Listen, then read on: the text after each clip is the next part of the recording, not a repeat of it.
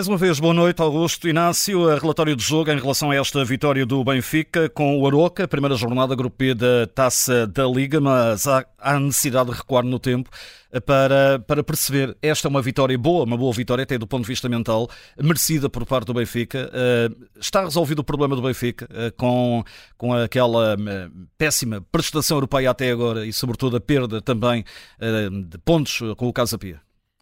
Olha, eu acho que acalmou um bocadinho as hostes, mas o problema não está completamente resolvido porque isto era um jogo características diferentes. Tanto assim foi que o Benfica jogou com um sistema totalmente também diferente daquilo que chama a apresentar. Não sei se aquilo foi uma experiência que o, que o Roger Smith, o treinador do Benfica, quis fazer, uh, mas claramente que, que, foi um Benfica que mereceu ganhar o jogo, um Benfica dominador, um Benfica mais pressionante, num terreno difícil, muito complicado, tecnicamente era difícil de jogar e à medida que o tempo foi, foi decorrendo, o relevado foi estando um bocadinho eh, pior, eu digo um bocadinho para não dizer outra coisa, mas diria que foi muito difícil depois aos jogadores tecnicamente poderem, ehm, enfim, dominar a bola e passar a bola ou controlar a bola.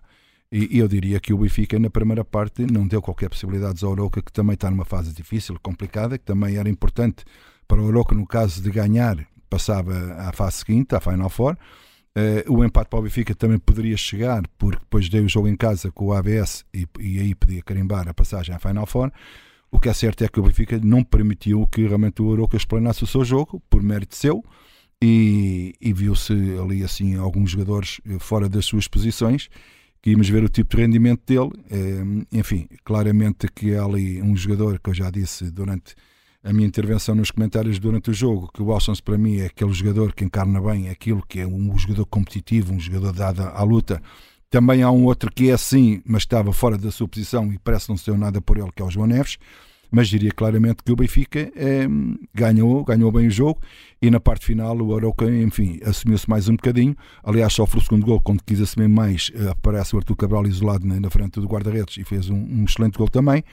E, e, diria que o Benfica aí depois descansou, esperou que o tempo passasse, uh, de certeza absoluta que não quis entrar mais naquela impetuosidade de, de, ganhar os lances, porque não convinha que podia haver lesões ou, ou, cartões ou outra coisa qualquer, para o desgaste ser, ser, ser menor.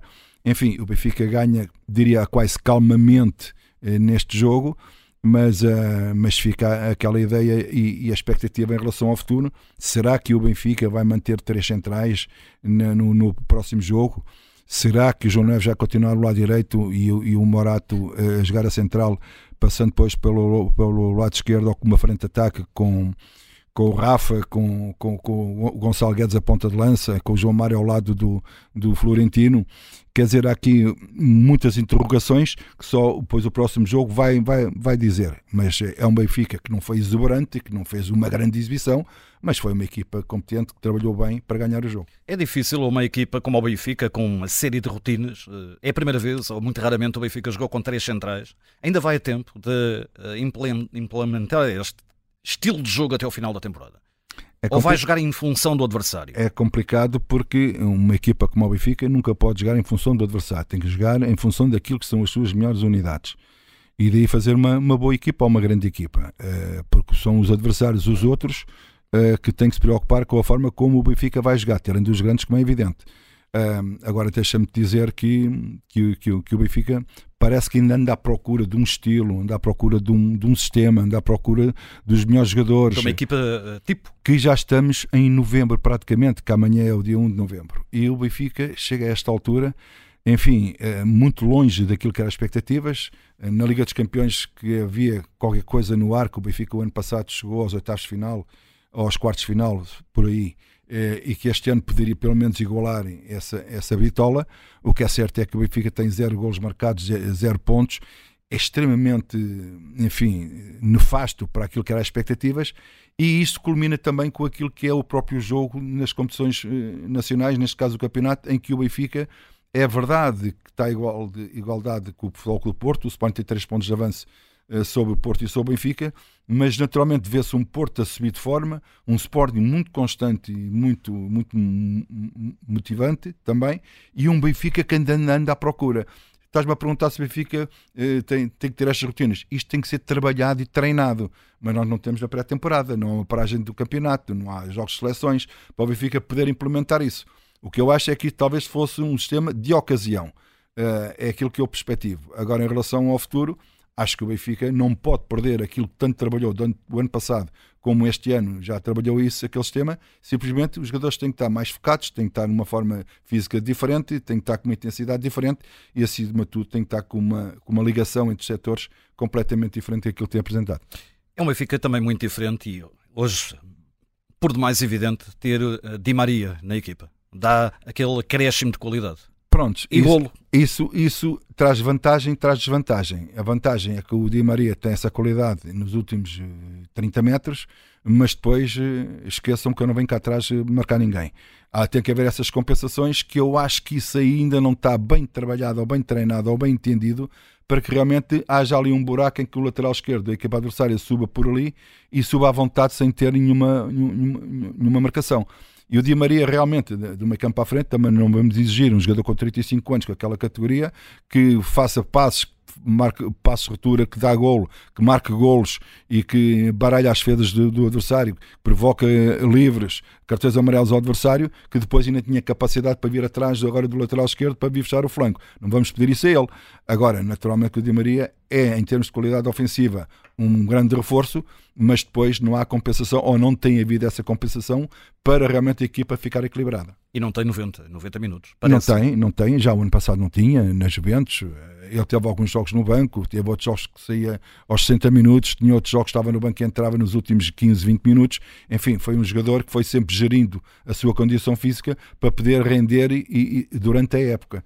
Uh, naturalmente que no Benfica ele começa a perceber, ou tem que perceber, se não, se não percebeu, fica a perceber, com a lesão que teve, que o treinador quis o ajudar e quis tirar de, de, de, alguns jogos para o poupar fisicamente para aqueles grandes jogos e o Di Maria ainda ficava zangado e chateado por ter saído da equipa e eu criou um certo desconforto também, não só para o treinador, como também para, para o balneário. E o que é certo é que o Di Maria lesionou-se e agora o treinador tirou já não se viu essa má cara porque ele entende perfeitamente bem que vêm jogos importantíssimos, o Benfica vai entrar num mundo de jogos muito importantes e que é preciso um Di Maria de alto nível.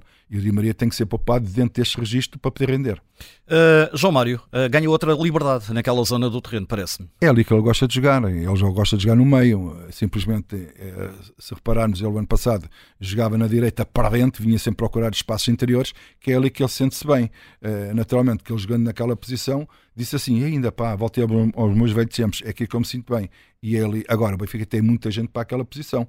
E não sei agora até que ponto uh, o Roger Smith vai uh, tirar o João Mário depois deste bom jogo que fez hoje tirar da equipa no próximo jogo, não o tirando do meio campo. Ainda dois, eh, dois eh, jogadores que hoje parecem em, grande destaque, curiosamente do banco, vieram do banco. Um deles é o Gouveia, Sim. entrou muitíssimo bem a justificar a chamada e a justificar, se calhar, mais minutos também na equipa. Já tinha dado esses sinais em jogos anteriores. Cada vez que entra, no jogo Casa Pia, foi ele que mexeu com a equipa. Estava um, um ataque amorfo do, do Benfica, ele chegou ali, entrou ele e o Arthur Carvalho ao mesmo tempo, mas foi ele que realmente deu uma dinâmica diferente ao ataque do Benfica, jogando no estádio de Luz, em que o Benfica estava apertado e não estava a ter ideias de jogo nenhuma perante o Casa Pia, o que levou os adeptos do Benfica a dar uma grande subida dela uh, lá para dentro. Não é bom sinal isso, sinal de que não estão agradados com aquilo que, que a equipa estava a produzir. E o Tiago Veia mexeu com aquilo e disse ao treinador: atenção que eu estou aqui.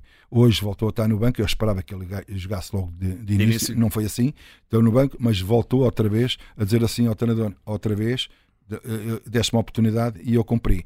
Vê-se que ele quer eh, ganhar um lugar na primeira equipa, mas acima de tudo, além de ser competitivo, dá outras ideias a nível ofensivo ao Benfica que, quando está em desgaste, ele realmente pode mexer com, com, com, com o jogo. E Artur Cabral é, é, outro, é outro exemplo. Era um jogador completamente. Apagado. Aliás, nunca apareceu no Benfica. Hoje entrou ao minuto 56 e tem realmente aqui uma, uma segunda parte de grande nível. E abre outra, outra situação até, porque era mas, um jogador de área sim, e agora mas, mas mostrou um jogo diferente também. Deixa-me dizer que eu considero o, o gol do Artur Cabral um grande golo. E já expliquei porque é que foi um grande golo, porque não é fácil aquele, aquele terreno. O movimento, a velocidade, o controle de bola, não deixar a bola sair sempre do controle para depois ter a frieza de marcar à frente do guarda-redes o gol.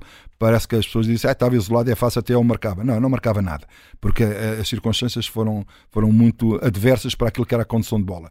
Mas deixa-me dizer que o Artur Cabral usufruiu daquilo que depois foi o jogo da segunda parte. Uma equipa do Aroca mais à frente, mais pressionante, e repara que ele sai da linha do meio campo, antes um bocadinho do meio campo, procurou 50 metros para fazer o gol. Vê onde estava a defensiva do Aroca uh, na, na, na, marcação. E ele usufruiu desses espaços, e desses espaços o Artur Cabral aparece. Onde o Artur Cabral não tem aparecido é quando as equipas estão organizadas defensivamente e o Artur Cabral aí fica realmente num bocado enfim, é. fora do contexto é. É. e não aparece a qualidade do Arthur Cabral. Pode ser que às vezes isto, sabes que estes tipos de jogadores têm que estar às vezes um clique.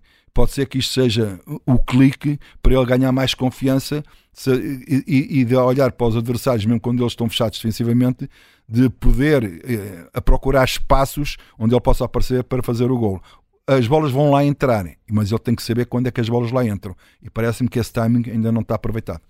Então, uh, uh, reta final deste relatório, diz-me uh, o que achas realmente mais positivo na partida? De mais positivo na partida. eu, eu, pronto, eu vou falar naquilo que já falei aqui anteriormente. O mais positivo na, na, na partida é realmente a categoria do Alstens, que eu já referi, estou farto de referir. Daqui um bocado dizem que eu sou benfiquista, mas não sou. Mas gosto de, de jogadores, seja de, de, que clube for. Gosto muito do Alstens, fez um, um jogo competitivo muito bom e diria que o João Mário também soube aproveitar de novo aquela oportunidade de jogar no meio campo e ele disse ao treinador é aqui que eu gosto de jogar eu acho que isso fez notas mais, mais positivas além do gol do Artur Cabral que eu considero muito bom e pela negativa?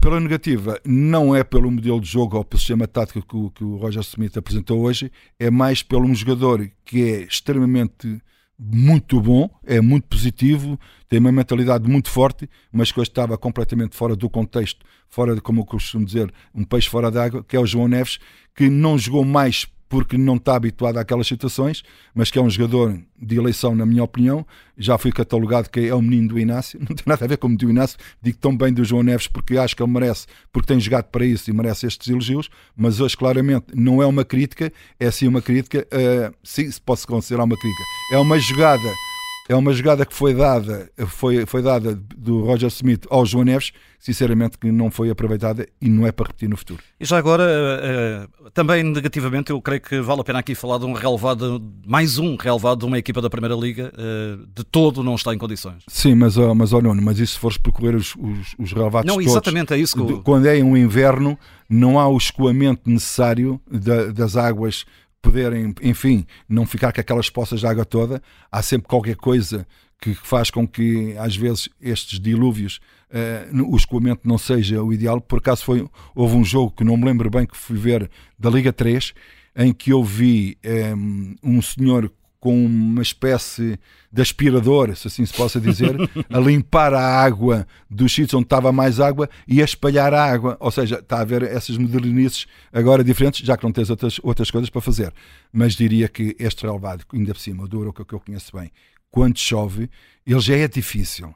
Às vezes é irregular, mas quando chove e quando começas à medida que o tempo vai decorrendo, começa o relevado a ficar irregular, é muito difícil para os jogadores, não só para o jogo tecnicamente ser bem jogado, como também para o equilíbrio dos jogadores e pode provocar lesões graves aos jogadores. Muito bem, está entregue então o relatório de jogo com esta vitória do Benfica, um relatório assinado pelo Augusto Inácio, vitória do Benfica em Aroca na primeira jornada para o Benfica deste Grupo B da Taça da Liga.